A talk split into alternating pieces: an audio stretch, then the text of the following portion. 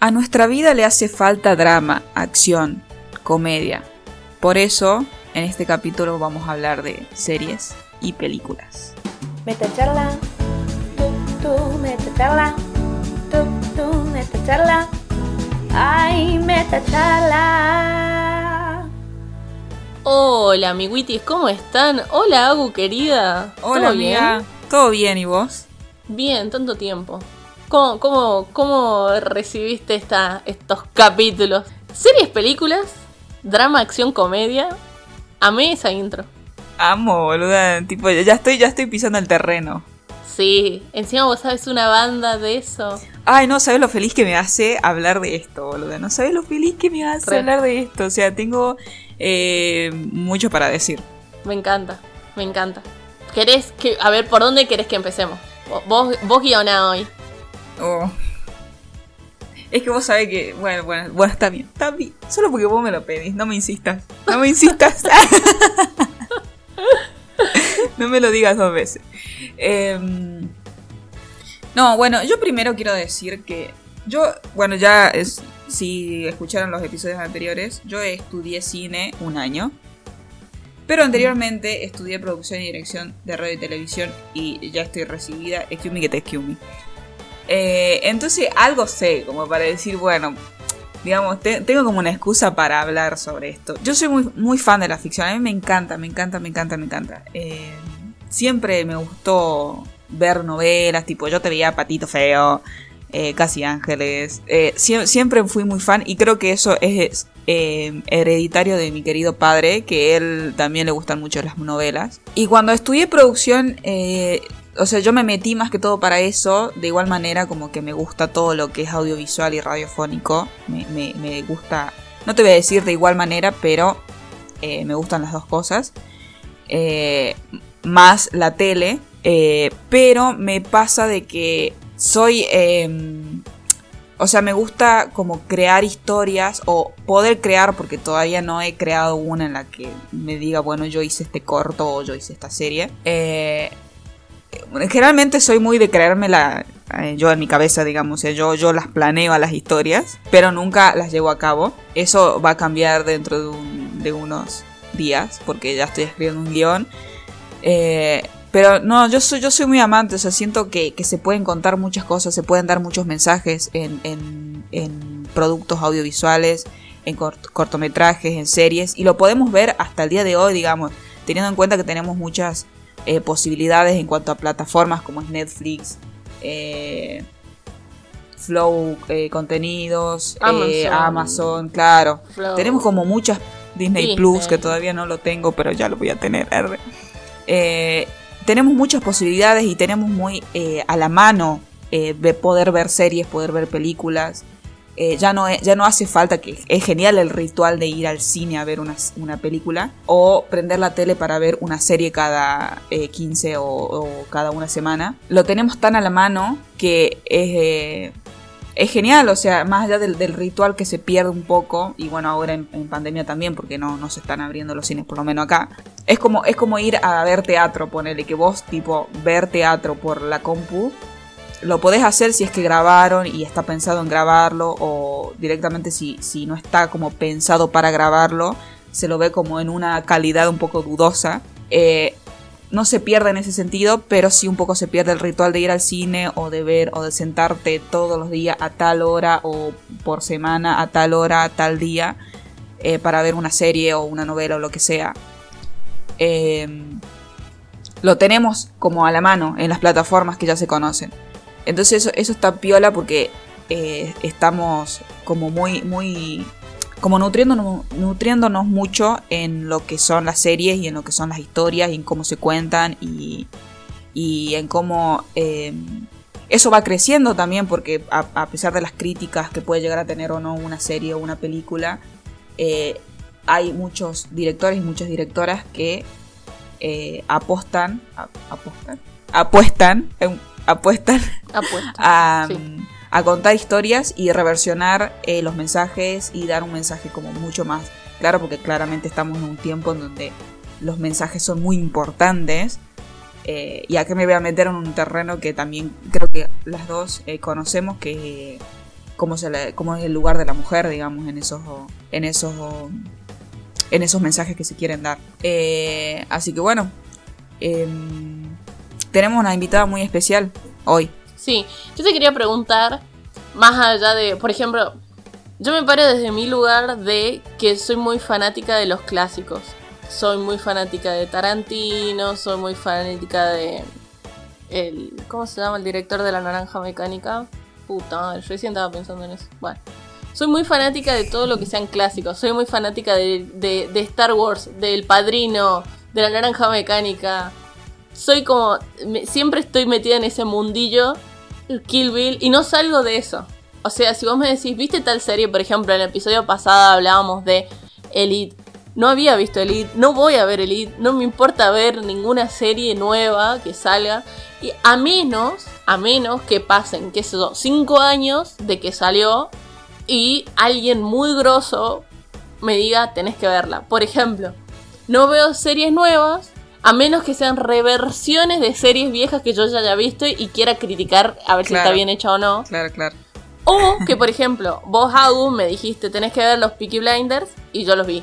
¿Me entendés? Seriazo. Porque vos me, yo sé que vos sabes de eso, entonces digo, bueno, no me va a decepcionar y no me decepcionó, tengo que decir.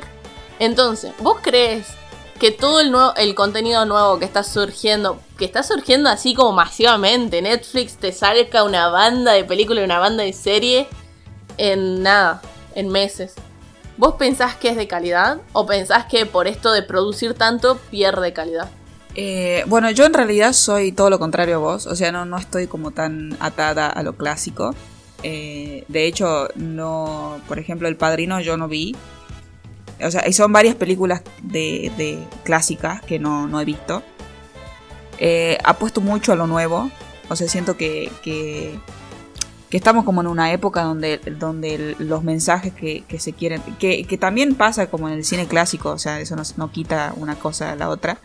Eh, pero es como que se disfruta más, en lo clásico se disfruta mucho más el hecho de que sea clásico y que sea algo eh, en donde lo que ahora, ahora se, como herramienta, digamos, o recurso, antes era como nuevo y ahora ya no tanto. Entonces se, se disfruta eso de, de- de decir, en ese momento fue nuevo, ese recurso en ese momento fue nuevo y fue como eh, innovar el cine y ahora ya tanto eso no es contando tanto como, el, como en el en lo en lo en el guion o, o capaz que en la fotografía o, o lo que sea Em, o sea ahora yo creo que eh, creo que hay como como que se prioriza una sola cosa. Como que bueno si no, no te digo en todas las producciones que hay pero se prioriza ponerle eh, bueno en élite que vos, vos lo nombraste que la historia no está tan buena, o sea, es como un poco un bajón porque se podría contar de otra forma, pero hay algunas tomas que vos decís, no, tremendo. Claro, la estética. Yo- Eh, a mí todo el mundo en que me la nombra claro, me dice, es que la estética, yo no puedo con la estética que El tiene. vestuario, el Ajá. vestuario, los, hay, hay personajes que están muy bien armados. eh, más allá de que hay algunos que, bueno, como en toda serie y en toda película, que hay algunos que odias y hay otros que querés mucho, pero están muy bien armados y aunque hay algunos que, digamos, les cuesta mucho el tema actuación, eh, que bueno, eso, eso es como un combo que tiene que, eh, tiene que armar, ¿entendés? Y no, no siempre pasa. Eh, Por ejemplo, Peaky, Peaky Blinders es una serie que está genial y, y eso está como muy bien pensado en todas en todos los las áreas del cine, ¿entendés? En la fotografía, en la bueno, fotografía, iluminación, la iluminación es parte de la fotografía, en el guion, eh, en el vestuario, en la estética, o sea, es como que está pensado de todas las formas. Y, pasa mucho eso ahora que se priorice solamente una área o, eh, o no se tiene en cuenta todas las áreas, ¿entendés? Eh, y me pasa mucho también en el cine argentino. En el cine argentino, eh, bueno, en las películas más que todo, es como que se le... Vos nunca vas a ver, eh, vas a ver en el cine argentino un protagonista que actúe mal. Como que la, la actuación y la dirección de actores en el cine argentino, eh, en el protagonista, es como muy... Como que se le lleva mucha importancia a eso, pero hay otros eh, personajes de esas películas que no le dan tanta bola. Entonces como que no hay un equilibrio, ¿entendés? Es lo que yo siento, ¿no? Capaz. Bueno, no sé si otra persona piensa distinto. Pero eh, me acuerdo que una vez hice en mi historia de Instagram puse algo así como que pensaban del, cine argentino y siempre era la actuación, que la actuación era mala. Porque si vamos por la fotografía yo creo que es como que se, se piensa mucho. Eh, pero sí se le, se le da mucha prioridad al, al actor o a la actriz principal o a los actores y actrices pri- principales que a un secundario. En donde si ese personaje secundario está en la película es porque necesita estar y no tiene que ser menos importante que los protagonistas. Eh, entonces yo siento que hay como eso, como que no, no hay eh, un equilibrio en esas áreas, como que se, prioriza mucho o ponerle de las seis áreas que hay, se, se priorizan tres. Y si esas tres están bien, bueno, vamos a ver qué onda las otras tres, ¿entendés? Eh, pero sí, sí ha puesto, o sea, sí- siento que hay mucho, mucho talento y eh, tanto eh, artístico en cuanto Me a- encanta el cine argentino. a la amigo. actuación y demás. A mí también me, encanta, me, encanta. Vos sabés que hay películas que donde el, el, digamos el- el- los actores no me gustan, por ejemplo, el chino el chino Darín es el padre o el hijo. El hijo. Bueno, entonces Darín padre. Darín padre, te juro que no lo banco como actor. Me parece que el chabón es su personalidad y en todas las películas hace la misma personalidad y es él, ¿me entendés? No es como, no es actor. Yo creo que en lo actoral tiene que haber una versatilidad que Darín no la tiene. Y, y hay películas Sí, donde el protagonista es Darín, pero su personalidad encaja tan bien, por ejemplo, El secreto de tus ojos, que vos decís, loco, Sí. no puede ser que esté tan buena esta peli, la veo 75 mil veces, 75 mil veces, me encanta. Y después tenés películas más nuevas, como por ejemplo Yo Adolescente, que es nada, es de Sabo, que Sabo, amamos a Sabo. Eh, pero Yo también. es también es una película de la concha de la lora. Y a- el otro día vi una película que eh, en Netflix la vi. A ver, para, la voy a. No, no tengo Netflix acá. Concha. Sí, yo también estoy buscando una que no sé cómo se llama, boludo. Bueno, la cuestión es que es una peli viejísima. Viejísima. Y Ajá. actúa este actor arre, para los, del que está en los simuladores. que también estuvo en. Eh, que él es psicólogo. Diego Peretti. Diego ah, Peretti. ya sé. Diego, Peretti, hace de un chabón que lo deja a la esposa. Nada, y él, para. Antes de que la esposa lo deje, eh, había dejado el laburo, había vendido su casa, había vendido su auto, todo para irse a vivir con la, con la, la esposa. Después de esto, la esposa lo deja. Bueno, cuestión que empieza todo el proceso de duelo, de separación de él. Es genial la película. Y un amigo de él que lo ayuda. Y él estando remetido, que estaba obsesionado con la ex mujer. Y que estaba, ¿por qué me dejó? ¿Qué hice mal? No, fue ella, fui yo, la busco, la llamo. Es genial. Además, Diego Peretti me parece un actor de la reconcha de la lora. Sí, sí. Y Un capo. y nada, amo el cine argentino. Ese cine sí, cosa que sale, cosa que veo. Estoy suscrita a Cinear porque amo ver todos los cines. Corto que sale, corto que veo. Hay cine catamarqueño, quiero decir que hay cine catamarqueño que es buenísimo, que lo pueden encontrar en YouTube. Muy bueno. Eh, y ojo, ojo, que eh, está medio denigrado el cine de norteño, ¿no? Pero que tiene directores de la concha de la lora, productores de la concha de la lora, cámara, iluminación. Los paisajes de Catamarca son buenísimos y creo que el cine catamarqueño sabe aprovechar muy bien los paisajes de Catamarca. Eh, hay gente que escribe guiones que no es ni productor ni director, pero que son muy buenas ideas. Hay que apostar también por las carreras, esta carrera, vos sos productora, sos directora. Y siento que hay que apostar a esto, a que la gente siga estudiando este tipo de carreras, porque si no estudias, también estás como medio en el aire con un montón de cosas que no sabes hacerlas. O sea, Claro. la parte técnica fallás, vos podés tener un montón de creatividad, un montón de ideas, pero no sabés cómo, cómo plantearlo eso en una hoja para que luego otra persona lo pueda interpretar y lo pueda leer Claro. y pueda decir, ah, bueno, entiendo tu idea. Además que tiene pasos, no es que vos decís, bueno, tengo la idea de, no sé, un chico que le salió un grano en la frente, bueno, listo, esa es mi idea, ¿no? Tiene un proceso, bueno, vos tenés que hacer toda una presentación del personaje, una introducción al- a, esto, tenés que presentar el nudo, todo eso. No es como, bueno, sí, a ver, vamos a escribir a lo bruto. O sea, está bueno sí, también yo creo que, que especializarse. sí, el estudio, el estudio y esas herramientas que te da el estudio y una carrera que, que está más o menos, porque tengamos en cuenta que, por ejemplo, producción no es algo que se centra en cine o en ficción. O sea, como que tenés televisión que están como con todos los géneros de lo que es la televisión. Eh, uno de ellos claramente es la ficción, pero no se, no se centra solamente en eso. Igual te da muchas herramientas para que vos puedas escribir un guion, para que vos puedas plasmar una idea. Eh, igual eso también, digamos, te da la herramienta. Eso no quiere decir que vos no lo puedas hacer. O, qué sé yo, en internet podés buscar algún curso de guion o, lo que sea. O sea, es como que igual la información está para que vos la aprendas, ¿entendés?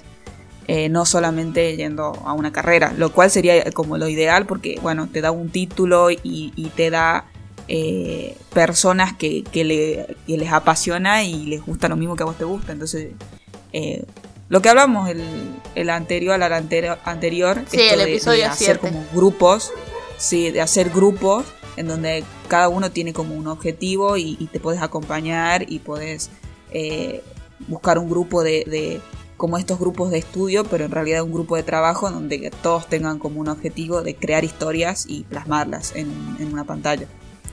Eh, entonces, sí, y eh, con eso que decías vos del, del cine argentino, del cine catamarqueño, del cine del norte, creo que hay como una negación, ¿no? O sea, eh, estamos tan acostumbrados a lo universal, a Marvel, a, el cine inglés, el cine de otros lados, por no decirte solamente el inglés o el estadounidense o lo que sea. Eh, como que estamos viendo siempre cine de otros lados y, y que una cosa esté mal, ponerle la actuación de X actor o actriz en una película argentina, no quiere decir que esté mal toda la película, y aparte es un trabajo, ¿entendés? O sea, eh, hay gente que, que trabaja de eso, hay gente que escribe un guion, que produce un guion, que eh, dirige a... Eh, dirige una película, o sea, no, no es algo que es así nomás, o sea,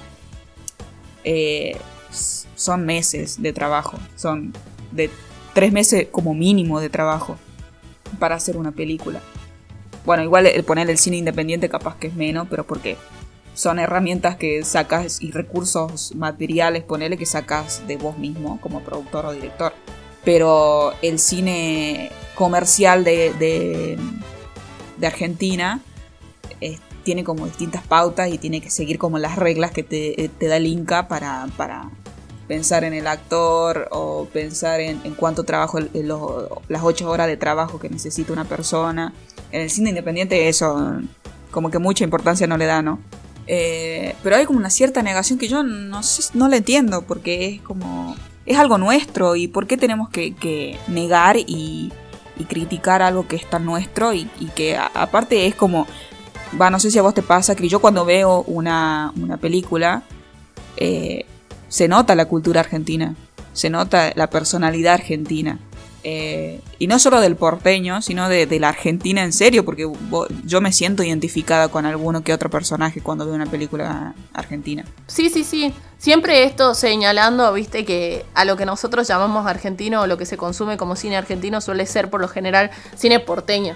Porque yo no he visto, por ejemplo, yo personalmente no he visto ninguna, ningún cortometraje de Salta, de Jujuy. Eh, sí puedo haber visto, por ejemplo, una película donde va un porteño a Jujuy o donde va un porteño a Salta, pero no he visto nada que se haya filmado con directores, productores, actores, todos salteños o salteñas. Entonces, em, por ejemplo, estaba pensando esto de cuando vos decías la de la personalidad argentina.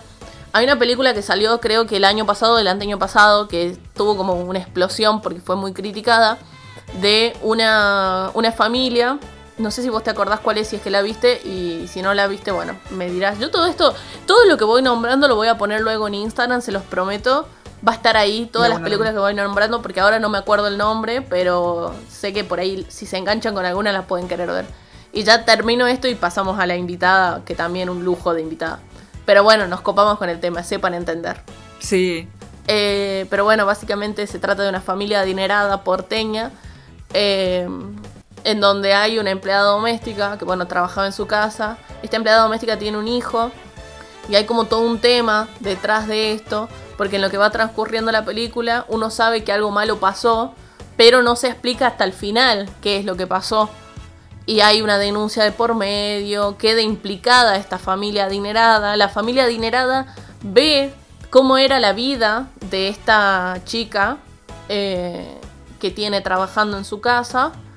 Y, y hay como una cruza de clases sociales muy interesantes. eh, que está muy buena también para verla. Eh, y claro, fue un boom, ¿por qué? Porque saltaron todos los porteños a decir, no, eso no pasa, y todos los del interior diciendo, ¡Ew! Eso es tal cual lo que pasa. Y todos los chetos diciendo, no, nada que ver, mi mamá no es así. Y bueno, si tu mamá es así, aceptalo. Mi mamá no es así. Claro. No, ¿sabes qué, qué veo yo del cine argentino? Que eh, es- muestra muchas realidades. Que capaz que vos comparando eh, con ponerle el cine de Estados Unidos Uh, o, tal cual, amiga, eh, tal cual. o, o el- o las series de Estados Unidos, que son, ¿viste estas series como súper bizarras? Sí, de re. Estados Uni- que hace Estados Unidos. Bueno, eh, muestran realidades, pero la bizarrean un poco. En cambio, el cine argentino muestra realidades crudas. Muestra realidades que no te digo que como que la- sacaron una historia li- literalmente real y la hicieron cine, sino que a base de lo que cada persona va, eh, bueno, el caso de guionista, de Lao, el guionista, eh, va como eh, agregando cosas que realmente pasan y la hace, la hace cruda y vos decís, como esto, tipo, no, esto no pasa. Y en realidad sí pasa, solo que está, está ajeno a tu vida cotidiana. ¿entendés? Muchas películas hablan tipo de sexualidad, de clases sociales, de psicología. eh, de, de, por ejemplo, hay películas muy buenas argentinas que hablan de toda la industria ganadera, jodidísimo. Eh, hay, pero tipo son películas ficciones, no Bueno, son documentales. Escúchame. Sí, bueno. Hay un. Cuando yo estuve en el cursillo de, de cine en Tucumán, nos mostraron. eh, vinieron unos chicos que ya se habían egresado de la carrera, ya se habían recibido. eh, y habían hecho. Había uno que era un documental y otro que era eh, como que estaba esto de ficción y, y documental, o sea, como que había un, Un una híbrido ahí, entre las sí. dos. Claro. Bueno, eh, uno de esos, que es este, que, que combina el- el- la ficción con el documental, mostraba eh, sobre unos chabones, o sea, hicieron, eh, grabaron en la cárcel Ajá. de, de Tucumán. Y había, hay como una figura, eh, ahora no me acuerdo, fue hace como un año y medio, eh, había como una figura muy importante que había, que había estado en la cárcel y bueno, no sé, pero era como un personaje muy conocido ahí en Tucumán y van al- a la cárcel a, decir, bueno, queremos como hacer un casting eh, de toda la, gente que, o sea, era de varones, la, eh, cárcel de varones, eh, hacer un casting para que uno sea este personaje que era como muy conocido. Que había estado en la cárcel, co- como que había tenido una historia muy jodida, qué sé yo, y creo que se escapa y cuando se escapa le, meten un tiro, algo así. Bueno, algo así era. Eh, y muestra esto, muestra la realidad de la cárcel. Eh, habían llevado una actriz eh, de ahí de Tucumán, donde tenía que hacer como la novia de este chabón. eh, y muestran la realidad de la cárcel, de cómo lo, cómo lo, pasaban, digamos, los, los, los- carcelarios, no sé cómo se dice. Y esa, esa parte de cómo lo viven las personas que están en la cárcel lo hacen documental, pero siguen grabando lo ficcional. Entonces eh, en la edición, la edición está increíble, ¿no? Estaba increíble. No me acuerdo cómo se llama, ya también lo voy a, lo voy a buscar y lo, lo voy a poner en Instagram. Eh, y muestran, por ejemplo, contaban que había un chico que no podía grabar, que era parte de, de lo, de lo ficcional. O sea, ponerle, habían tres o cuatro chicos que eran parte de, de la ficción, pero los otros hacían de extras Claro. y, y como que eran parte del, más de lo documental que de, lo, de la ficción. Entonces, eh, ponele, había veces que se peleaban entre ellos y los mandaban como... eh, o sea, eh, sin, sin poder tener como contacto con, Claro, con claro, la gente de, ahí de la cárcel. Claro, algo así. Entonces, perdían, claro, o sea, llegaba el- los chicos que, que- que grababan, llegaban a, a la cárcel un día cualquiera y decían, bueno, mira, eh, hoy los tenemos solamente a ellos y al personaje, al que hace el personaje tal, no está porque lo mandamos al calabozo. ¿Entendés? Y ahí en el documental, boludo, se ve, eh, se eh, empiezan a contar su historia los chicos, por qué llegaron ahí, cuántos años tenían, eh, qué onda las familias, quién los iban a ver, o sea, era como, como que muy, muy, muy explícito cómo ellos lo contaban y cómo, cómo eran su, su, su familia y, cómo la habían pasado su familia y que había veces que había uno que tenía que eh, ver cómo buscar trabajo para la gente que estaba afuera porque su familia estaba sin trabajo. Eh, o sea, eran como, como historias muy reales que yo ponele estaba soy súper ajena a eso. O sea, yo no sé qué, le, qué pasa en las cárceles. No sé qué... O sea, no es como que hay una sola persona que va a la cárcel. Es esa persona y la familia que lo rodea que o no puede tener trabajo o, o lo que sea, ¿entendés? Como que no... O sea, como que yo estoy muy ajena a eso y el cine argentino, eh, para, seguir, para volver al- al- a lo que veníamos hablando, muestra estas realidades que capaz que nosotros no lo conocemos. Y que ponerle Orange y The New Black nos te, nos te muestra la realidad de lo que pasa acá en Argentina. Claro, te va a mostrar lo que pasa en Yanquilandia. Claro, ¿entendés? Entonces nosotros tenemos cuál es la idea que tenemos nosotros de la cárcel. Lo que te muestran en Orange in the New Black y en lo que te muestran en Vis a Vis. Que la primera es una de Estados Unidos, la segunda es una de España. No te muestra lo que pasa acá en Argentina. Claro, y lo que nosotros ¿Entendés? podemos Entonces, llegar a ver eso- en ficción de lo que pasa en las cárceles, no sé qué tan cercano está a la realidad. Por ejemplo, pienso en el marginal, ponele. A mí me encanta el marginal, ojo, eh. Me encanta. No la vi yo todavía. A mí me gusta.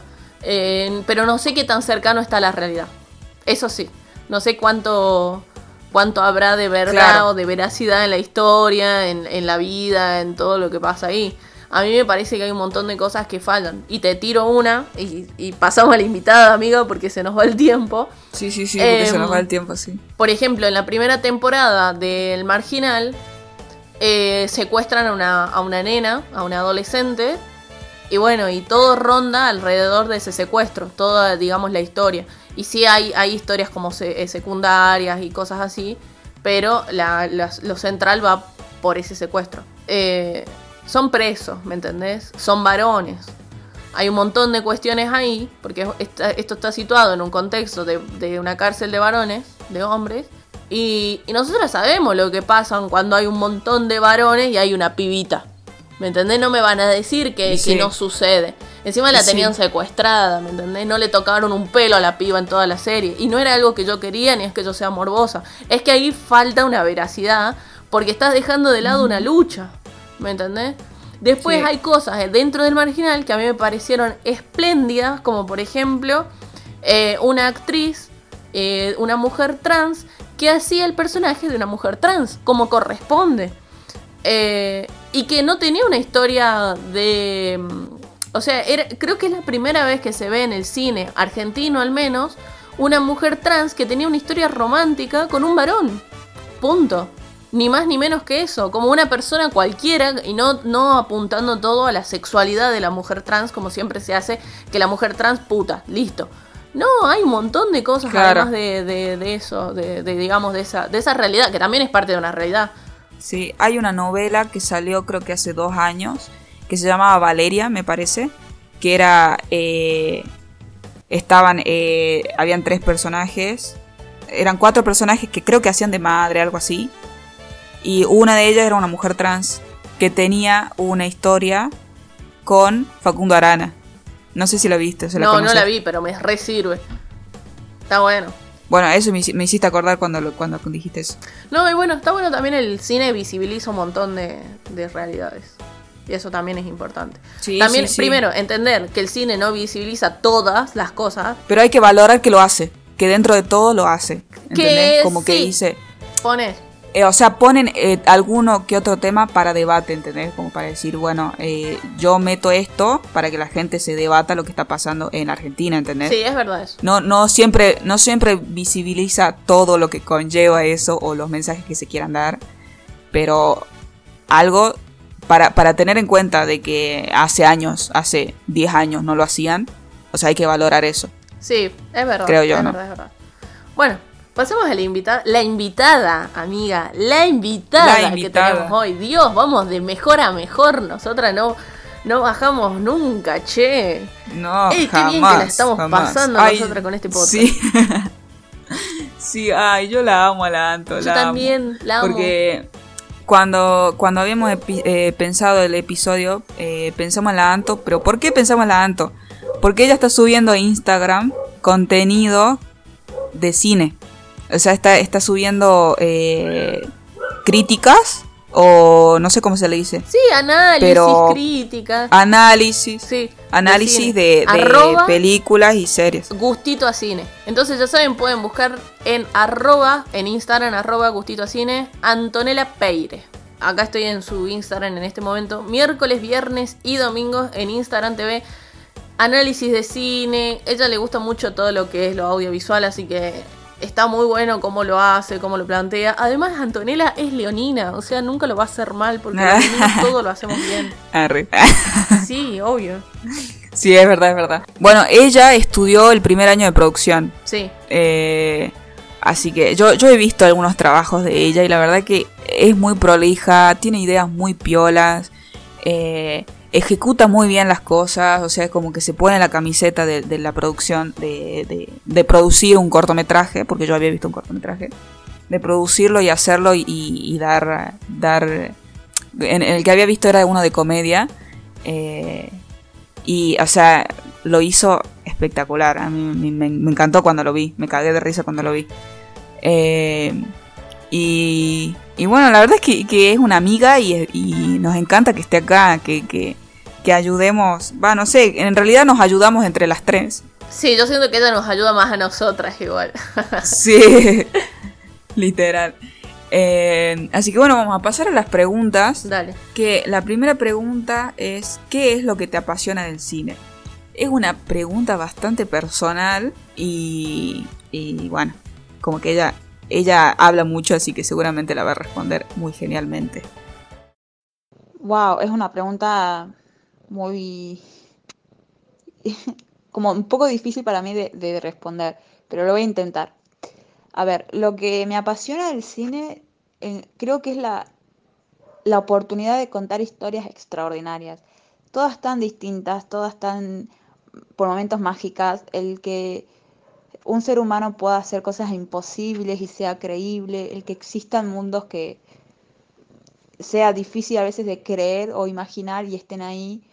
Eh, así como me pasa que los libros me llevan a mundos eh, inimaginables, a mundos fantásticos, eh, me cuentan historias entre psicológicas o me cuentan historias sobre piratas o sobre crímenes y misterios, de miedo. El cine me sucede lo mismo, pero me brinda este arte de, de la, de la visión, ¿no? De que esté pasmado en una pantalla donde veas personajes o animaciones y donde puedas ver todo esto que habías leído o incluso historias nuevas, por supuesto, en una enorme pantalla. Es, como mágico, a mí me resulta mágico. Eh, cuando me metí en este mundillo, o sea, antes simplemente me gustaba ver películas o series como muchos, como, o casi todos, pero cuando empecé a ahondar más en este mundillo cinematográfico y cinéfilo, toda la magia que hay en crear un guion, todo el estudio detrás, el tema de la dirección de fotografía, los colores, cómo te habla el tema, o sea, el mismo tema ese de los colores, eh, la dirección de cámara, los movimientos, los zoom, los alejamientos. eh, siento que todo, o sea, no es simplemente ver a dos personas, eh, el vestuario te habla, todo, todo, todo te habla, me encanta. No es simplemente ver al, al actor y a la actriz dialogando y ya está. Es como mucho más que eso y me fascina, me fascina totalmente. Eh, incluso las pochocleras y entre comillas básicas también es como puedes sacar algo divertido de ello. Ahí la amo. Amo que hable de magia Sí. cuando habla de cine. O sea, me, me hace sentir tan. No sé, que, que lo ve con otros ojos. O sea, por ahí uno puede llegar a ser más crítico. Porque somos así, gente. Críticos. Arre que no. Soy cero crítica. Pero. sí, ojalá fuera más crítica en realidad. Pero sí siento que lo ve como con ojos más. Como con ojos de amor. Ah, y eso, tal cual. Sí, sí. Es que yo creo que, que, digamos, una persona que, que le gusta el cine, que, que disfruta del cine. Eh, bueno, a mí me pasa en realidad de que yo eh, cuando veo una película, una serie, no trato de analizarla tanto, porque si no, no me meto tanto en, en, en no sé cómo decir, o sea, no, no me meto eh, Claro, en la en trama o en- en la historia, claro, no me meto en la historia del- de, la- de lo que se está contando, digamos. Sí, sí, mm, lo mío va también mucho por, por, por la actuación o como, como el actor o actriz eh, se mete en el personaje, o sea, eso, eso a mí me fascina. Eh, me, me sigue fascinando lo otro, pero, pero en cuanto al personaje y todo eso me, me gusta mucho. Eh, pero yo creo que como que la Anto es más de ver todo, digamos. Sí, siento que lo disfruta, pero como que también lo analiza. Es como que ella tiene cabeza para las dos cosas. Claro, sí, sí, sí. Vos sabés que voy, voy a decir algo mm, cortito. Em, a mí me pasa cuando veo cine, la concha de la lora se está cayendo el celular. Ahí está. Se cayó. A mí me pasa cuando veo cine, yo soy fotógrafa. Soy fotógrafa y hago, eh, trabajé muchos años de, en hasta el día de hoy trabajo en realidad haciendo producciones audiovisuales, cortitas, chiquitas para Instagram, nada muy planeado, nada muy pensado. Eh, sí, la fotografía sí la estudié y a partir de ahí me, manejo. Y, y a pesar de eso, a pesar de haber estudiado fotografía, jamás fui una persona visual. O sea, vos me podés poner un, un pedazo, un soretito, y yo no le voy a ver la estética eso, ni buena ni mala, o sea, va a ser como X para mí. Que por ejemplo, yo siento que Anto, eh, ella sí, ¿entendés? Como que está presente en la iluminación, en la fotografía, en la ropa, eh, en la estética, habló incluso de los colores, que son cosas que yo jamás tuve en cuenta a la hora de, ver una película, ¿no? Y por ejemplo, a diferencia de ella, a mí me gusta y soy muy sonora. O sea, por eso es que me gusta tanto la edición de audio. Claro. Que me, Claro, me claro. gusta tanto la radio, la edición de audio, el podcast, la música. Eh, soy muy sonora. Para mí un buen soundtrack es todo. Y que capaz que tengas una fotografía de mierda, con una calidad de mierda, con una iluminación de mierda, vestido con taparrabo. Y yo voy a decir, no, qué buena peli, ¿me entendés? Que por ejemplo, estaba hablando hace rato de La Naranja Mecánica. Que no voy a hablar de esa película porque además de tener un soundtrack de la concha de la lora, no era lo que iba. Sino que, por ejemplo, hay otras películas de Kubrick. Kubrick tiene una, mm, una selección de películas con una, que son pura melodía, ¿me entendés? Que vos no, le no tenés tanto lo estético. O por ejemplo, Fantasía de Disney. Es, es pura melodía y a partir de la melodía se hace la, la imagen y vos no sabes cómo a mí me vuela la cabeza, me hace feliz, yo me voy a largar a llorar, tengo 10 orgasmos cuando veo eso. Que a mí, por ejemplo, la estética no me gusta, no me cierra, incluso te voy a decir, no me gusta tanto, o sea, no, no es que no me gusta, sino que no, es, no me siento tan atraída por, por las tramas de la película. O sea, capaz que una película trata sobre un perro que hizo caca y se perdió de su casa, y pero si tiene un buen soundtrack, yo, yo compro. Entonces, eh, Claro, claro. siento que también la película, la, la- la- el cine, tanto serie Claro, como película, también. es arte desde un montón de, porque tiene un montón de elementos. Sí, eso, eso iba a decir. Es, es dependiendo del gusto, digamos. O sea, como que. eh, y, y esto está bueno. Eh, podemos hacer un corto. eh, porque, ponele, yo soy mucho más de las historias. Y, y del, y, del, y de los personajes. Y de la biografía del personaje. Y de la personificación del personaje. Eh, tipo, yo, yo analizo mucho eso y la actuación. A mí me encanta. Vos sos más de los sonidos.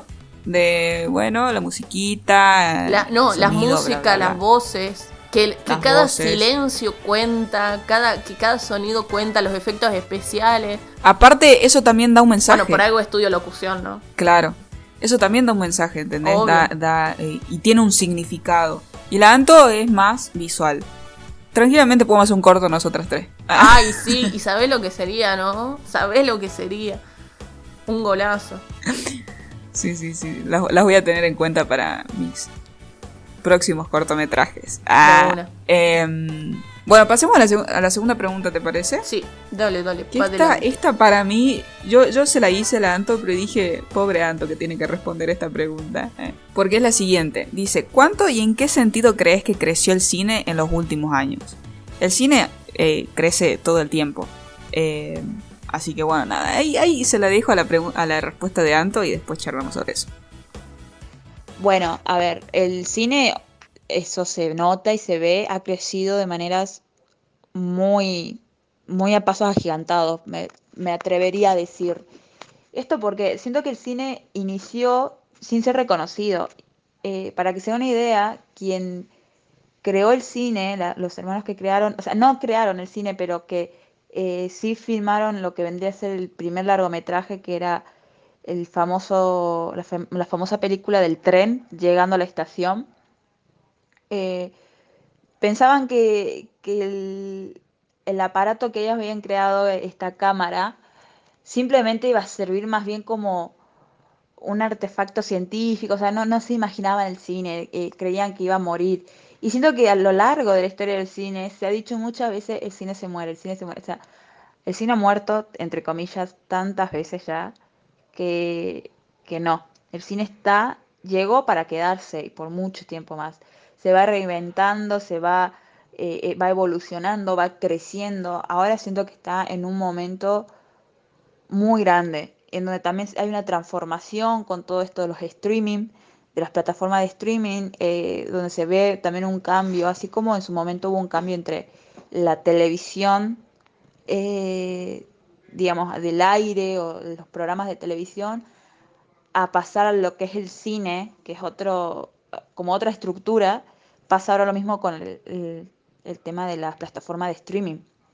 Y es muy interesante ver también está toda esta cuestión de planteamiento social, donde el cine intenta como empezar a acomodarse a estas luchas y estas exigencias, y no siempre de la mejor manera, muchas veces equivocándose y feo. Eh, es cierto que ahora estamos viendo un conglomerado eh, hollywoodense, cinematográfico, en donde un par de personas con bastante poder controlan el cine. Ah, esto es muy, esto es muy conspiranoico, pero eh, es muy obvio que hay grandes empresas que manejan ciertos sectores y que lo hacen a consta de conseguir siempre espectadores, todo por dinero. Pero igual y hay quienes se revelan a ello y crean una inclusión y una evolución eh, más respetuosa, más correcta. Siento que el cine está para quedarse y creciendo a pasos agigantados. Bueno, yo quiero decir dos cosas con esto que dijo Anto. Eh, primero, cuando le hice la pregunta, le dije: yo, yo pongo cine, pero ten en cuenta que quiero hablar como eh, no solo de las películas, sino de series, de, los, distintos formatos, digamos, audiovisuales. Em, yo sé que vos escuchás muchas, muchas canciones, o sea, te gusta mucho la música. Eh, y no sé si te diste cuenta que hoy en día el videoclip de esas canciones son muy importantes en cuanto a lo visual. O sea, vos ahora, un artista de ahora, ponele, algo te gusta Mary Granados. Em, vos ves un, un, Pero ya directamente desde el artista pensándolo, ¿no? Es muy importante el, el videoclip. O sea, vos pensás la, la, la, canción, haces la canción, producís la canción, todo, la letra, etc. Pensando ya en, directamente en el videoclip en lo que vos querés contar en el videoclip. O sea, es algo que ella va casi de la mano, ¿entendés? Y en esos videoclips se, se ve mucho eh, las herramientas del cine. Hoy en día un artista y los grandes artistas y hasta los más chicos, o sea, eso no tiene que ver, eh, le ponen mucha garra a los videoclips porque es algo eh, importante y es algo que puede hasta llegar a una persona que te vea en YouTube, ¿entendés? O sea, es como que tienen muchas herramientas, muchos recursos del cine. Y, es halagar también no solo la letra o, la canción en sí, sino también el videoclip. Sí. ¿Y lo otro, amigo? Y lo otro, que acá Anto dijo algo que yo, yo mm, mientras lo decía me, acordaba eh, el año pasado cuando estudié cine, historia del cine. ella habla de, esto de, de, las grandes empresas de Hollywood haciendo eh, teniendo como un control de, lo que se, de lo que se ve ahora. Siempre fue así. Cuando el cine fue en los años, bueno, no sé, bueno, ponerle en los años 40, 50 o capaz que menos, siempre hubo, o cuando empezó a nacer Hollywood, siempre estuvieron estas empresas, que no me acuerdo cómo se llama el, concepto, pero eran estas empresas como era Universal o no sé cómo se pronuncia y bueno todas estas empresas Paramount estas empresas como que ahora claro un monopolio. claro muy llamativas eh, habían, ¿sabes qué hicieron? Como no se podían, eh, eh, como que ellos querían que la gente, las personas que hagan cine eh, den un tipo de mensaje. Entonces se empezaron a prohibir cosas. Entonces ellos como grandes empresas prohibían ponerle que no se den besos eh, muy apasionados, ponerle o, no se hablen de determinados temas como que eran muy controversiales en ese momento. Em, ahora no sé si hay tanta prohibición, creo que de hecho no la hay, pero sí se sigue habiendo como un control de eso. Como que e-, ese control de las grandes empresas siempre va a estar, lamentablemente, porque así funciona el mundo. Em, entonces nada, me llamó mucho la atención que dijo eso antes. Sí, sí, yo estoy completamente de acuerdo. Eh, bueno, yo vengo más del área de, los medios, de los medios más que del, cine, pero esto de monopolizar los medios para que haya un solo mensaje que baje línea al público, eso es así en todas las áreas, entonces estoy, estoy totalmente de acuerdo y no me parece conspiranoico, ¿eh? me parece acaso un análisis, un análisis sociológico, nada más y nada menos que y político. Continuamos. Continuamos, ahora vamos a abrir la consigna. Abrimos la consigna del día de hoy. Como siempre. Eh, y obviamente lo vamos, a abrir, lo vamos a abrir con la Anto, que ella nos, respondió también en un audio. Eh, la consigna que la dejamos en eh, y es la siguiente. Serie o peli que te voló la cabeza y que nos recomiende cuáles son. Y esto nos dijo. De hecho son varias, son varias. Eh, y tardaría un año pensando en cada una y diciendo el por qué. Voy a mencionar dos. Voy a mencionar dos. Una de Nostalgia, que fue una de mis primeras películas, así que fue como wow. Y la más reciente. Eh, hace poquito terminé con mi pareja de ver la serie Castlevania. Está en Netflix. Es muy buena. Cuatro temporadas y me resultó una mejor que la otra, o sea, son, no hay temporada que digas que está mal, porque suele pasar que decís, las primeras eran buenas y después ya no. En este no, sucede eso, es todo, eh, es animada, tiene un estilo muy anime, pero no es anime. Em, y está muy buena, eh, está ambientada en, esta, en este mundo medio de, de, Londres o Europa, ¿no? Es como en el siglo 10, es, como, es, habla de Drácula, de vampiros, está muy buena, chicos, no quiero hablar más de esa serie, pero les recomiendo, te vuelve la cabeza la acción, la animación, la música, eh, la dirección, es impresionante a veces que hay momentos muy realistas, los detalles, eso se aprecia y se agradece. La otra que voy a mencionar porque de nostalgia es la miniserie de dos episodios eh, de It, el payaso Pennywise, la de 1990. Eh, recuerdo verla a los 6 o 7 y realmente aterrarme, aterrarme con ese payaso, pero también pensar cómo sucedió esto, o sea, cómo hicieron, porque yo creía en ese momento que lo que veía era real. Entonces yo me preguntaba cómo, cómo lograron que el payaso abriera así el, el agujero este del baño, que ahora no se me sale la palabra, el que pudiera salir del suelo de esa forma, o cómo es que logra que aparezca, todo, todo esto me parecía fantástico, me voló la cabeza y me dio mucho miedo, muchísimo miedo.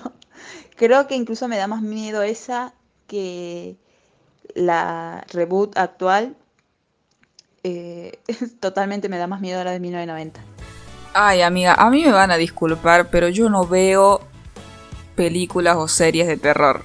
Las odio con todo mi ser. Bueno. No, no las puedo ver. Sí. No las puedo ver. Así que, o sea, amo, amo la, la, recomendación. Gracias, Anto. Te amo, pero no la, no la pienso ver nunca jamás en la vida, perdón. Yo, yo banco mucho el criterio de Anto para decir, porque encima conozco más o menos sus gustos. Hemos charlado una que otra vez de, series y películas. Y, y sé que tiene un muy buen gusto, a mi criterio, ¿no? Eh, así que voy a ver Castlevania. Castlevania, no sé cómo se pronuncia. Eh, creo que así era. Con respecto a It. Ese de Drácula. Sí, con respecto a.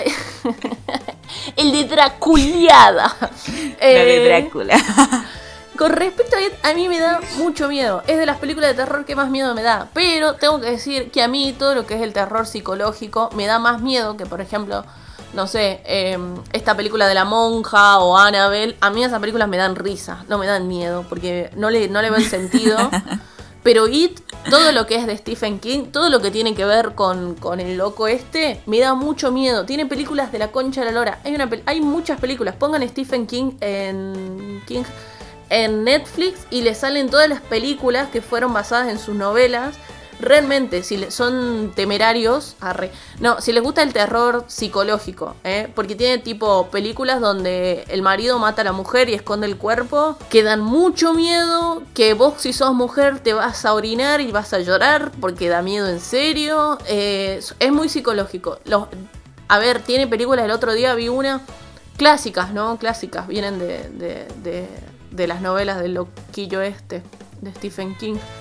Eh, una de una abuela que estaba re loca. Y si yo le tengo miedo a mi abuela, no sabes cómo sufrí con esa película. Eh, me representó totalmente. Entonces, sí, sí, sí, sí. Sí a todo. Ahora te quiero preguntar a vos, por favor, ¿cuáles son tus películas? ¿Cuáles son tus recomendaciones de series y películas? Dale. Por favor, te lo pido. quiero decir que a mí también me recomendaron mucho las de Stephen King.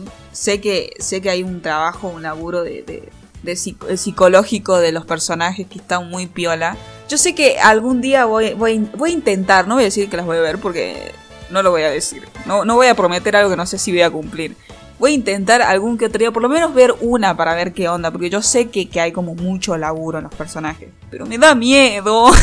No, no, es que sí, da soy muy cagona, soy muy cagona. Pero bueno, ahí vos me, me preguntaste y te voy a responder. Eh, bueno, Peaky Blinders me parece que es una serie que. o sea, no, solamente. Es que todo, boludo, todo, todo está bien en Peaky Blinders, ¿entendés? O sea, eh, el vestuario, la ambientación, eh, la historia. Que en la, primera temporada es como que, ajá, bueno, sí, el chabón, el. Como la típica eh, película. la típica historia cliché, ¿viste? El chabón se enamora de la minita, la minita como que se enamora del chabón, pero no, no se corresponde y todo, todo el tema cliché. Pero a medida que van pasando las temporadas, mejora, ¿entendés? Porque viste que generalmente cuando vos ves una, una serie que está muy piola, ves la primera temporada y decís, no, te huele el mate. Te huele el mate. Y, y ya en la segunda temporada decís, ¿por qué? ¿Qué necesidad de cagarla tanto? Bueno, con Piggy Blinders es todo lo contrario, o sea, va mejorando en, lo que va la temporada. Tiene mucha historia, eh, el contexto en, el, que lo es que está todo, todo fríamente calculado y pensado. Yo igual, perdón amiga, yo sé que es de tus series favoritas, pero yo dudo de la veracidad histórica. Yo, yo pongo en duda. ¿Sí? Sí, sí, sí, sí, sí, sí. Siento que se le dio un lugar a la mujer que hoy en día sienta bien, pero que no siento que, posta sea así. Mm. Nada, eso. Sí, eso, es verdad, eso sí es verdad, es verdad. Eh, y eso hablábamos la otra vez. Sí, lo charlamos. Outlander. Ajá, con Outlander pasa lo mismo. Primero que es todo pornográfico con Outlander. Creo que vi tres, tres episodios y no pararon de coger. Encima no era que vos me decías. como élite, boluda. o sea, no es que vos me decías, bueno, tiene sentido porque, no sé, es la noche de bodas, entonces muestra que cogen porque a partir. o sea, es como parte de la trama, ¿me entendés? Es necesario que yo los vea coger. Encima porno hétero, que a mí no me gusta ya de por sí, ¿me entendés? eh, bueno, eso. No, igual sí creo que, que, tenés razón, porque creo que es algo que, que, es muy crítico hoy en día en el cine, en, en, el cine en general, ¿no? En la cinematografía, series, películas, lo que sea esto de, de, de tomarlo ya como, es que tampoco quiero decir moda, no sé si esa es la palabra, pero hacer uso tan, claro, como hacer mucho uso de esto de, de la figura de la mujer como, al, como súper empoderada, que está perfecto, o sea, se entiende, digamos, el mensaje, pero eso no pasaba. Claro, eso es ahora y muy de vez Y escúchame, escúchame, pasaba, pero siempre con, lamentablemente, con un varón por, detrás, digamos, o con varones por detrás. A mí me pasa de que yo soy eh, muy mucho de investigar a mujeres históricas, o sea, de la historia. Y yo siempre que leo, eh, ya sea eh, la biografía o su vida profesional sobre alguna mujer, veo que siempre está el padre, el esposo o el futuro esposo. Como que to- toda la vida se centra en eso, ¿entendés? Lamentablemente así sucedía antes. Tal cual. Entonces, si nosotras, si nosotras queremos ver, por ejemplo, Sex Education, que me parece también una serie de la, de la puta madre, puta madre. que sí, tiene, que sí tiene esto de, de la bizarreada, digamos, que es típico de- del- cine de afuera o de, Pero no sea. es morbosa. O sea, no es morbosa, es un cago de risa. Y también le saca esto de- de- del, del tabú. Por eso creo que eh, lo quisieron hacer así como un toque bizarra. Porque le saca lo del tabú. Porque cuando vos ves una serie, eh, como que. ¿Viste esta se- típica serie de adolescente donde la madre tiene que hablar de sexo con su hijo, con su hija adolescente? Y vos, sí, bueno, sí, porque em, mirá, la nena hace esto y el nene hace lo otro. En cambio, Sex Education muestra desde el punto de vista de, primero que es genial, que es genial, el personaje de la madre de Otis. Increíble, increíble, porque claro, es sexóloga, ¿entendés? Entonces vos ya te imaginás como la mentalidad de la familia de Otis y de la madre. Eh, Eso, eso primero es increíble. Y de ahí los temas que toca, como, como es la homosexualidad, eh, el aborto. O sea, como que toca temas muy, muy importantes que hoy en día se hablan mucho y están muy presentes siempre en la vida de cada uno. Aunque uno no quiera. Eh, entonces, eh, está muy bien, muy bien tocado y muy bien eh, dado el mensaje. Bueno, volviendo a lo anterior. eh, bueno, igual sí quería hacer como esta comparación porque en, Sex Education tienen esto de, la mujer empoderada, de la, de la adolescente empoderada, que hoy en día vos hablas con una, boluda, vos hablas con una, con una piba de 17 años, 16, 17 años, y la tienen re clara. O sea, a mí me hubiese encantado tenerla clara en esa edad, cuando yo tenía esa edad, o sea, la tienen súper clara y saben a lo que se va, a lo que se meten. Y esto hablábamos el otro día con una amiga, porque nuestra generación, la de los 20 para arriba, 20, 30, 35, es como que nosotros somos los que tenemos que cambiar el mundo, ¿entendés? Como que nosotros somos la generación en donde rompe todo. En cambio, los que vienen atrás nuestro ya tienen un poco cambiada esa generación. Entonces vos, una persona de 40, 50 años, ya sabe a lo que se somete cuando habla con alguien de 16, porque ya la tiene clara, porque ya dice, bueno, a ver, hay un cambio, no te digo el super cambio, o se cambió totalmente la, la- la sociedad, pero ya hay algo que, que se está hablando, ya hay temas importantes en lo que se habla. En donde, en donde el adulto ya sabe que cuando habla con un adolescente sabe a lo que se está sometiendo en cuanto a debate, digamos, de tal tema. Yo, amiga, dis- difiero con vos. Cuando, cuando habla, a mí me pasa, ¿no? Que yo cuando quiero relacionarme con alguien de mi misma edad o 20, 30, no sé a, no qué me voy, a, a- a si voy a hablar con alguien que todavía sigue en la prehistoria o que está como en el mismo nivel mío, entre comillas, porque claramente nunca vamos a estar porque somos personas distintas, R. Pero tiene como las ideas más o menos eh, iguales a las mías, ponele. Entonces, no sé, yo, yo siento que, valoro mucho eso, como que lo- la gente, la, gente, los adolescentes de hoy están como más eh, naturalizados en eso y como que, para, por ejemplo, a mí yo cuando veo, eh, pienso en Sex Education, yo digo, abuso, loco, yo, ¿cómo me encantaría haber visto esta serie cuando yo tenía 15 años, ¿entendés? Porque es una serie que yo sí lo, se lo daría a una persona de 15 años. Bueno, y ahí decime qué, era lo que vos me quieres decir. Eh, no, no, nada. Eso de que, que yo difiero con vos en el sentido de que siento que hay adolescentes que la tienen clara. No, creo que la tengan re clara, creo que la tienen clara. O sea, creo que hay cosas que, que entienden. Y hay adolescentes que no entienden eh, lo que para mí es fundamental entender. Eh, pero como esto es una cuestión de criterios, es difícil ponerse de acuerdo. Porque son adolescentes, porque tienen mucha teoría. Para mí tienen una banda de teoría, pero en la práctica la teoría cambia, para ser honestos, ¿no? Eh, siento que el adolescente en todas las épocas, estamos hablando del 1950 al día de hoy, eh, y antes, y cuando vos quieras, en cualquier momento, la- cuando sos adolescente tenés mucha teoría en la cabeza.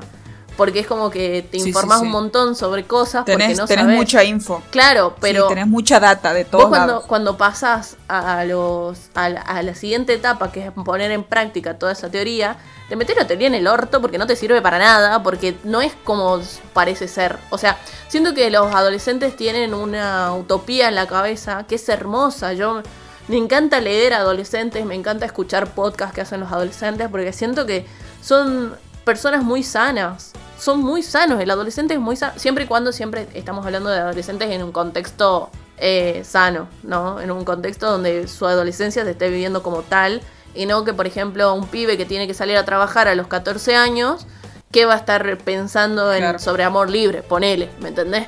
Claro, o sea, sí, está totalmente. pensando en otra cosa, está con una cabeza de una, de una persona tal vez más adulta y madurando antes de tiempo. Pero hablando de un adolescente que está viviendo su, su etapa como tal, siento que le falta cancha. Como a todos nos falta cancha, pero a ellos también. y- Claro, sí. y que, y que sí, sí. siento que te pueden hablar un montón, pero que yo voy a terminar diciendo, sí, pero cuando vos te vas a poner a culiar, tanto así no es, te lo juro que así no es. Eh, y que le parece que la tienen Claro. re clara. Y digo culiar por un ejemplo, ¿no? Pero cuando se habla, hablan de maternidad y paternidad los adolescentes, yo me cago de risa porque digo, está perfecto, mi hermano, vos, vos, vos, lo que vos estás diciendo es utópico. Ojalá fuera así. Pero a la hora de que tenés una criatura que te está llorando hace 24 horas, tenés ganas de pegarle un chirlo. No digo que yo le voy a pegar un chirlo, ¿eh? Yo también tengo la teoría. No le- voy a tratar de, de- de- de apagar esta violencia que hay en mí. Pero, eu, se te va la paciencia un toque. No me digas acá como Claro. que no, cuando sos padre esto, cuando sos madre lo otro. Cuando seas madre y cuando seas padre hablamos. Y Claro, no es por chicanearlo, sino que yo soy igual en ese sentido. Yo tengo la teoría de un montón de cosas, pero a la hora de ponerlo en práctica digo, ups, esto no era como yo pensaba. Tener una casita y pagar alquiler no era como yo pensaba. Y la vida es más difícil eh, a la realidad de lo que parece en la Claro, teoría. claro. Entonces yo siento que sí, la tienen clara en un montón de cosas que están buenísimas, pero nosotros cuando éramos adolescentes también rompíamos los esquemas de un montón de cosas, ¿me entendés? Y también éramos rebeldes. Siento que eso es parte de ser adolescente y que tampoco nos, nos, Sí, nos a nosotros mismos. Y que seguro Sí, alguien de verdad. 40 años que escucha nuestros podcasts va a decir, escuchar a las pendejas pelotudas esta. Y bueno, eso es ser viejo también. Bueno, eh, yo eh, ahora que. O sea, estoy, estoy relacionando lo que vos decís con una serie que ya la quería, la quería decir hace rato, que es Ginny and Georgia. O sea, Ginny y Georgia, que está en, en Netflix, tiene una temporada, salió hace poco. Que es, es sí, es así tal cual lo que, lo que vos decís. O sea, yo, yo quería hablarlo desde, el- desde, el- desde una mirada más feminista. Eh, pero casualidad, no sé, eh, justo lo relaciono con lo que vos decís. Que es justamente eh, una mujer de 30 años que tuvo eh, una hija a los 15. O sea, ella teniendo 30 ahora en la actualidad, tiene una hija de 15. Claro. Es hermosa la serie porque es madre, madre soltera, tiene a, bueno, se llama Georgia la madre, Ginny es su hija y tiene un, un changuito que tiene unos 18 años. Es increíble lo que muestra la serie, o sea, la relación madre-hija es increíble. Eh, la relación de, de Georgia con su padre, la historia que tiene con su padre, con el padre de Ginny, digamos, eh, la historia que tiene con el padre de Ginny, eh, cómo ella sola se banca a los hijos, cómo ella sola se busca la vida para, para que sus hijos tengan lo mejor, que es un poco cuestionable igual, porque bueno, si ven la serie se van a dar cuenta por qué, Claro. Pero eh, no, no, o sea, muestra, eso también te digo, tiene, tiene algo de, de lo, de lo fantasioso del, del cine norteamericano pero muestra cómo, cómo eh, esta relación que tiene la madre con la hija, la madre con los hijos, lo que hace una madre por sus hijos. Está increíble, así que esa también la recomiendo. Bueno, ya, ya recomendé tres series, amiga, así que ahora bueno. es tu turno de recomendar las Voy a decir algo igual para los adolescentes y las adolescentes que nos escuchen. Eh, para mí la adolescencia es la peor etapa de la vida. Para mí. Para mí es la peor. Porque justamente te vas chocando con un montón de realidades, te tenés que enfrentar con vos mismo, que vos en la niñez no te enfrentás con vos mismo hasta que sos grande y eso es una verga. Y, y tu cuerpo te está, está haciendo cosas por sí solo que no querés que haga y te empiezan a crecer cosas. Y, y la voz te cambia y tenés que pedir permiso para salir y no tenés un mango y querés ser parte de cosas y no podés y querés descubrir cosas y son una verga y tenés la idea de que el amor es hermoso y después te das cuenta que es una verga. No, no, no, no. Es la verdad porque más sufrida Basta, por del favor, mundo. basta. Sí, sí. Y mira, yo tengo 23 años ahora. 23 años, eh, digamos, y hago la vida de... La, la vida tipo de que me, me, me fui de mi casita, pago mi alquiler, me casé, Claro. estoy buscando un hijo, esas cosas de, de, de, de, de- de- De de la señora. vida tipo, sí, de señora, ¿viste? Y, y, y siento posta que yo ni a gancho volvería a ser adolescente. Y mirá que yo la paso mal teniendo que pagar cuentas y teniendo que laburar y levantarme temprano y limpiar la casa, pero nunca la, la voy a pasar tan mal como cuando yo era adolescente y me pasaban cosas de adolescente. Así que, y no, y tener que, tener que ocultarle cosas a tu viejo, porque tu viejo, viste, Ay, no, no te van a entender porque ya son viejos. Un- una paja, hacer Sí, renegar a tus papás, que te reten. ¿Sabes hace cuánto alguien no me reta a mí? ¿Sabes la gloria que Claro. es? No, es una Bueno, vos, vos, vos vivís sola, amiga, así que como que estás como alejada de eso. A mí me cagan, a- me siguen cagando a pedo, digamos, yo también tengo 23, me siguen cagando Pero a pedo. vos- así que, yo siento digamos, que no, es estoy lo tan- mismo cuando te cagan a pedo cuando sos chico, cuando te cagan a pedo. Hoy en día a mí mis papás también me cagan a pedo, ¿eh? Sigo teniendo papás y me, me recagan a pedo. Pero... Sigo teniendo papas. Pero yo ya soy grande, incluso cuando me cagan en pedo le digo, bueno, pero yo ya soy grande, ¿viste? Me cago de risa. En cambio, cuando yo era chiquita me largaba a llorar, estaba como, te odio, te odio, papi. Lo sentía más, no sé. Eh, sí, sí. Ahora mi papá ser. me bardea y yo como, jaja, qué culiao, ¿no? No seas trolo, man. No seas trolo, pucho. Bueno. Amo. Eh, bueno, ahora sí respondeme la consigna. paso pa. rápido a responder la consigna para que yo lo anoté porque vos viste que yo si no divago y, y no quiero hacerles perder el tiempo. Yo voy a decir rápidamente las tres series, mis tres series favoritas, así, velozmente. Una, Utopía. Básicamente son cinco personas que están siendo perseguidas por una organización que los quiere matar porque ellos tienen en su poder un eh, manuscrito que es un cómic, pero bueno, está muy buena. Eh, sé que Amazon Prime hizo una reversión de esta, pero bueno, la original es del 2013, pero siendo, o por lo que sé, salió una en el 2020. Bueno, no sé. Utopía, buenísima. No tiene final, eso sí. Eh, se canceló la serie y quedó a la mitad y te vas a morir de la bronca porque es genial, pero bueno, igual te recomiendo verla, los capítulos que existen.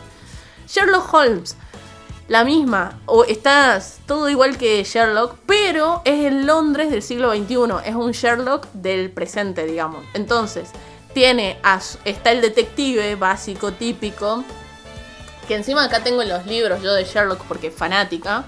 Eh, y bueno, y tiene a Watson, obviamente, pero todo esto está pasando en el presente, entonces como una versión contemporánea de- del Sherlock viejo. Un golazo. La estoy empezando a cancelar un poco porque aunque a mí me gusta todo lo que es el movimiento feminista, cuando hace su análisis deconstructivo, la cancela porque dice un hombre poco empático, o sea, cero empático en realidad, que trata mal a todo el mundo, jaja, no está tan bueno ese personaje, pero a mí me gusta igual, entonces véanla con criterio. Y por último, la tercera serie que yo les recomiendo es La chica nueva. Eh, es una serie tailandesa, porque ustedes saben que soy otaku, perdón, pero es una serie tai- tailandesa de suspenso, tiene que ver un poco, tiene un toque de fantasía, es muy gore, muy gore, tipo mucha sangre, es, es un toque fuerte, si son sensibles no se las recomiendo, tiene escenas muy fuertes, tipo de violaciones y de cositas así, eh, pero básicamente eh, la chica, la protagonista que se llama Nano, Nano, que da un miedo de la concha de la lora, es terror psicológico gore. Eh, tailandés, por si fuera poco. Que va a escuela por escuela, ella es la chica nueva, claramente, y va resolviendo injusticias. Por ejemplo, eh, y, y ahí tratan tipo tema de clases sociales, tema de abuso, tema de docentes siendo una mierda, tema de discriminación, homofobia. No, no, no, está buenísima, se la súper recomiendo. De ahí le recomiendo también, nada, esto es un anime, pero es mi anime favorito y como soy otaka no puedo dejar de nombrarlo, Full Metal Alchemy Brotherhood. Eh, se la super recomiendo porque nada, es mi serie favorita y es mi anime favorito y está buenísimo. Y tiene, eh, está Full Metal Alchemy Brotherhood, que es como el primero que tenés que ver. Después está Full Metal Alchemy, que es el segundo que tenés que ver. Y después está la película que la puedes ver después de que veas cualquiera de las dos. Pero o sea, primero mírate Brotherhood y después mírate la película y después mírate Full Metal. Punto. Es así. O sea, eh, los animes son complicados de ver porque tienen como un, No es tan fácil como una serie. Algunos. Eh, y de ahí, Human. Human, que es una película documental que tiene un montón de volúmenes, que está en YouTube, las pueden ver, que básicamente le hacen una pregunta a un montón de personas de diferentes países, culturas, edades, géneros, y las, las personas responden. Está buenísima. El que más me gusta es la del amor, que le preguntan para vos qué es el amor y las personas responden cosas diferentes desde su lugar. Y encima te va- vas a llorar, eso sí, es muy sensible. Así que ahí tenés, un poco de todo. Mira, lo hice rapidísimo para que no pierdan el tiempo. Me quedé sin aire. Qué, qué hermoso, qué hermoso, amiga, qué hermoso. Eh, bueno, yo, yo también ya las, las voy a las voy a leer. Eh, leer, escuchar, las voy a ver. De una. Eh, bueno, eh, ¿te parece que vayamos con las consignas eh, respondidas de nuestros queridos seguidoritis? sí, por favor. Vamos a usar la, la- la letra ahí para todo. a. Seguidoritis. ¿Vos sabés que se me pegó yo y dije, está como raris? Sí, bueno, ustedes saben soy- que pueden participar en las consignas en el Instagram, arroba metacharla.podcast. Ahí se suben las consignas y pueden entrar y participar. Bueno, yo quiero decir que yo muchas de estas no las conozco, así que me van a disculpar muchísimo. Eh, yo las voy a leer así, como venga, digamos, o sea, no voy a hacer ningún comentario, porque literalmente no, no las conozco, pero bueno, eh, me, me- me comprometo a, a- a verlas, porque Mira, si ustedes me vamos recomendaron es por algo. Sí, si te Sí. parece, yo las voy a ir googleando y les voy a contar un poquito de qué se trata, porque yo tampoco las vi. Entonces voy a leer algunas y las voy a ir googleando. Em- ¿Empezás Dale, vos o empezás- empiezo yo, amiga? Eh, empiezo yo si querés. Dale. Bueno, la Flor Macer, creo que así se dice, eh, recomienda una película llamada Orígenes. Bien, Orígenes. Está en Amazon Prime, la pueden ir a ver. Y dice, el estudio del ojo humano de un biólogo molecular tiene implicaciones de largo alcance sobre las creencias científicas y espirituales de la humanidad. Buah, parece que te vuela la cabeza. Sí. Escúchame, amiga, ¿te parece que yo lea y vos buscas? Dale. Bueno, Martín dice Better Call Saul. Saúl. Para, para, voy a mejorar mi inglés. Dale. Better Call Saúl. Ahí está, reina. Dale. Dice, la vida del peculiar abogado Saul, o Saul, no sé cómo se pronuncia, Goodman, mientras defiende a narcotraficantes en particular y a toda suerte de criminales en general. Ok, un abogado que hace cosas una. de abogados. Ah, que hace cosas. Que, eh, eh, ¿cómo se llama? Em, defiende a un narcotraficante. Uy, Claro. estoy retrabada. Bueno, eh, Celes eh, dice Lupin. Que esta Ah, la esta recomendaron. es una nuevita. banda, es todo el mundo hablando de Lupin. Ya basta, ya la voy a ver. Espérenme que no tengo tiempo. Tengo que hacer cosas. Claro, tenemos que grabar un podcast, por ejemplo.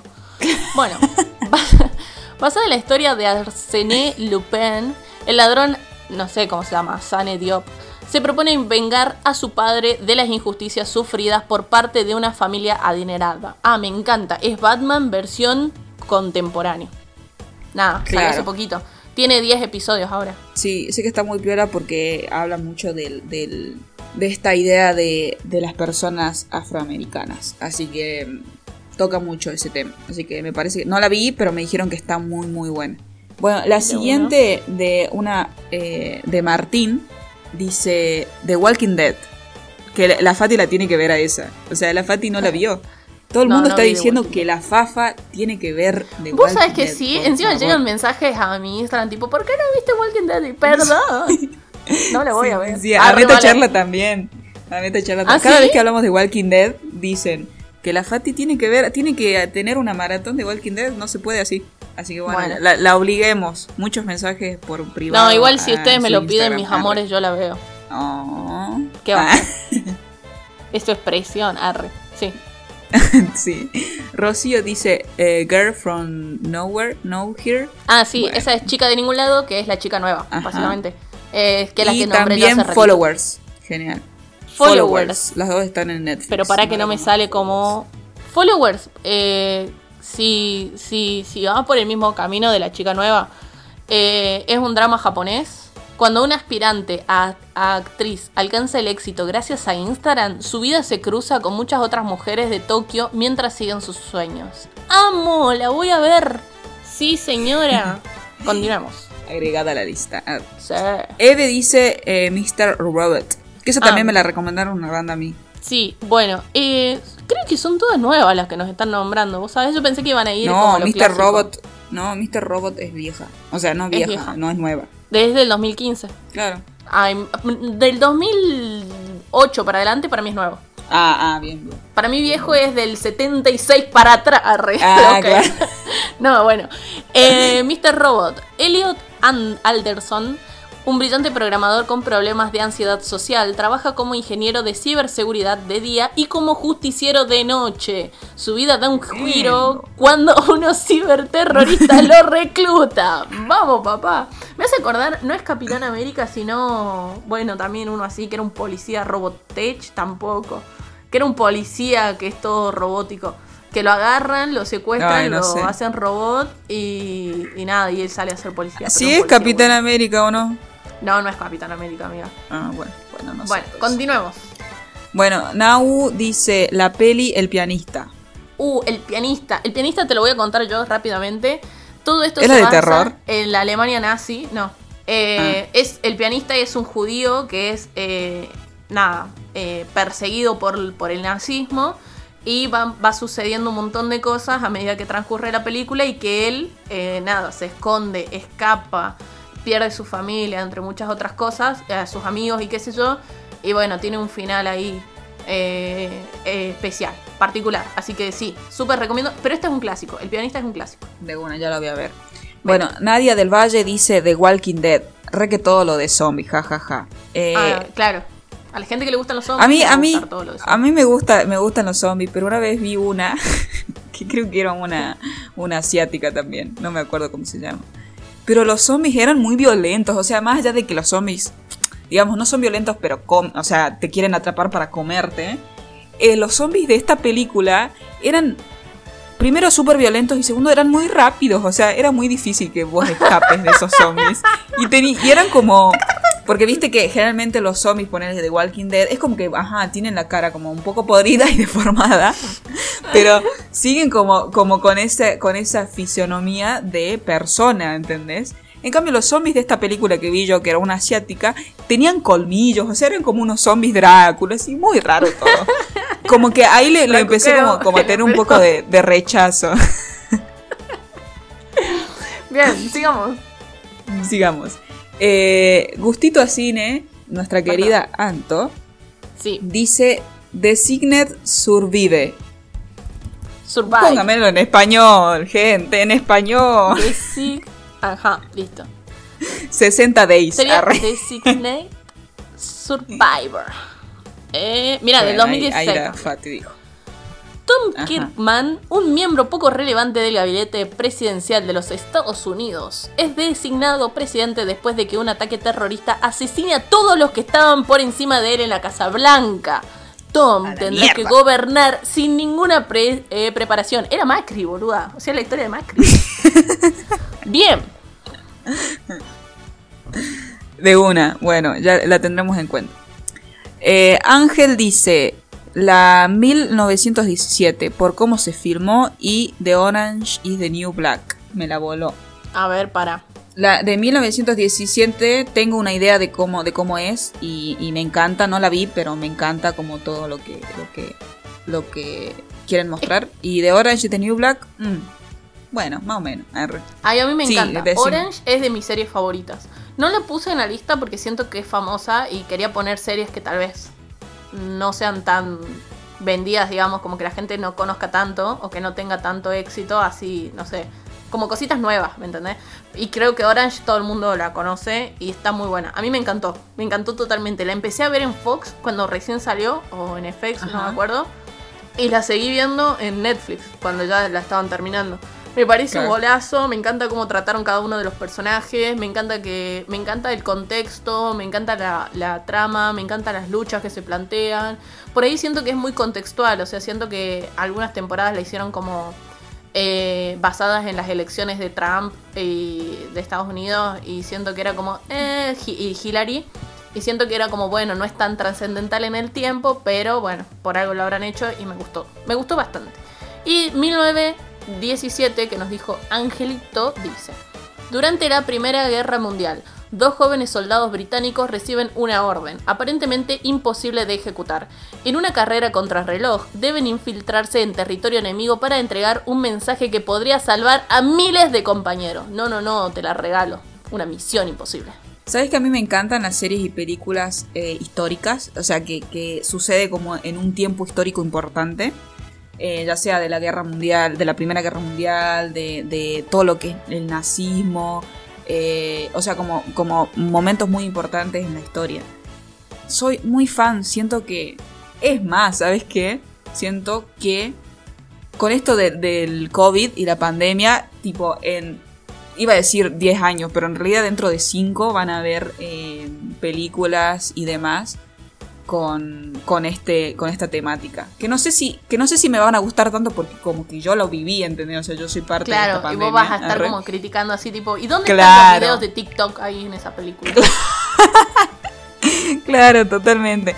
Pero siento que, que, no sé, a mí me encanta, me encanta como, como eh, arman una historia en un- una época histórica, eh, como bueno, como son... Sí, sí, basada en el contexto. Sí, sí. Claro, claro, eso, eso quise decir. Eh, me encanta. Ah, el otro día vi Stalingrado, la película, y me encantó. Ajá. Tipo, no me gustó la película, la tuve que ver por un trabajo práctico, porque yo odio todo lo que tiene que ver con la guerra, todo lo histórico, o sea, todo lo Ajá. contrario a vos, amiga, perdón. Pero yo Sí, soy sí, como sí. re de fantasía, o sea, Star Wars. eh, Claro, Harry No sé. Potter. no, no me gusta Harry Potter. Nunca la vi, Ah. en realidad.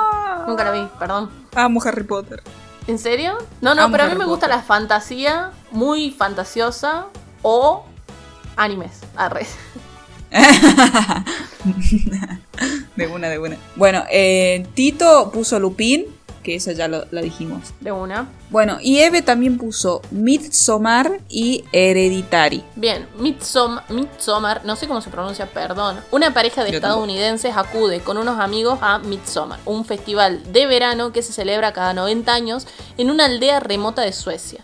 Sin embargo, lo que parecían ser unas vacaciones de ensueño toma un giro macabro cuando los aldeanos los invitan a participar en sus perturbadoras actividades festivas. Meta joda, meta orgía, carajo.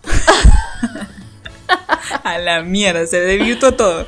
Eh, Yo estaba viendo una película. Ah. Ufa.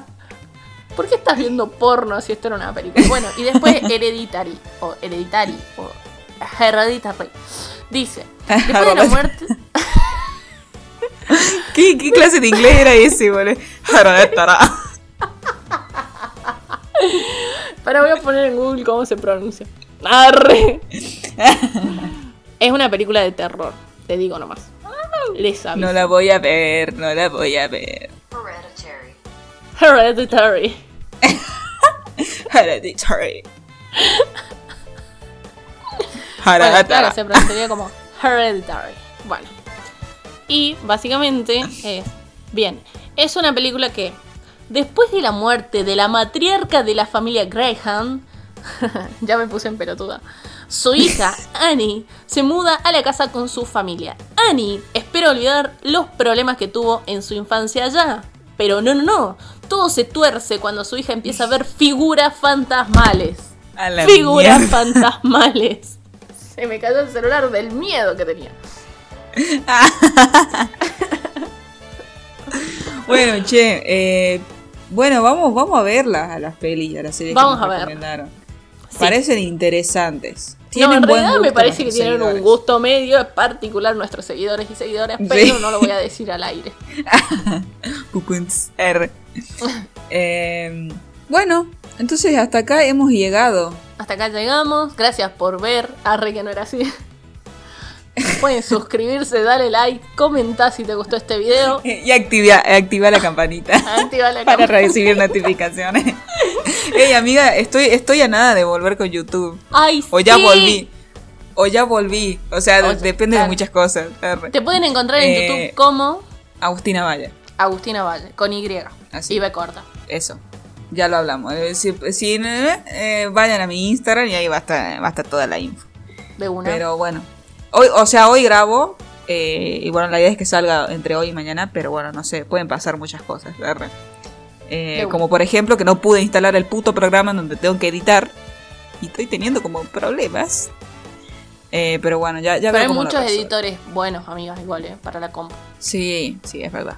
Pero ya, ya, ya voy a ver. Ya lo, ya lo voy a resolver. Filmora es buenísimo, según lo que me dijeron. Yo no lo usé nunca, pero me dijeron. Sí, que eso es, está, es que son, son es que yo con el Premiere ya lo manejo, entonces como que estoy, eh, o sea, estoy en modo caprichosa porque quiero ese programa, ¿entendés? Pero bueno, ya, ya, mambos mío, R. Eh, pero bueno, eh, sacando todo esto, eh, Vayan nos al- al despedimos. Instagram de la U, síganla y esperen pronto, pronto los mejores videos que van a ver en su vida. Pues ah, siento una, una poquita depresión. Parecía que dijiste depresión. presión, o sea, una poquita de, De presión, eso. Bueno, ahí está. de presión. Eh, bueno, eh, hasta acá llegamos. Eh, vayan a seguirnos en nuestro Instagram como arroba metacharla.podcast. Ahí van a encontrar nuestros Instagram personales. Si quieren seguirnos, genial. Si no quieren seguirnos, Qué mal. ¿Qué les pasa, Qué mal. locos? Sí, ¿qué les pasa? Estúpido. No, mentira, men- mentira, no. ¿Cómo decir eso, Agustina? Yo digo que si no nos Eh, siguen, sí son unos imbéciles. Eh, Lo bueno, digo yo. bueno, de bueno. Eh, bueno, esperen eh, un nuevo episodio todos los lunes. Estamos a ATR, estamos a otro nivel, estamos como queremos. Así que bueno, todos los lunes nuevo episodio y bueno, nos despedimos. Chau amiga. Eso. Chau. Adiós. Adiós.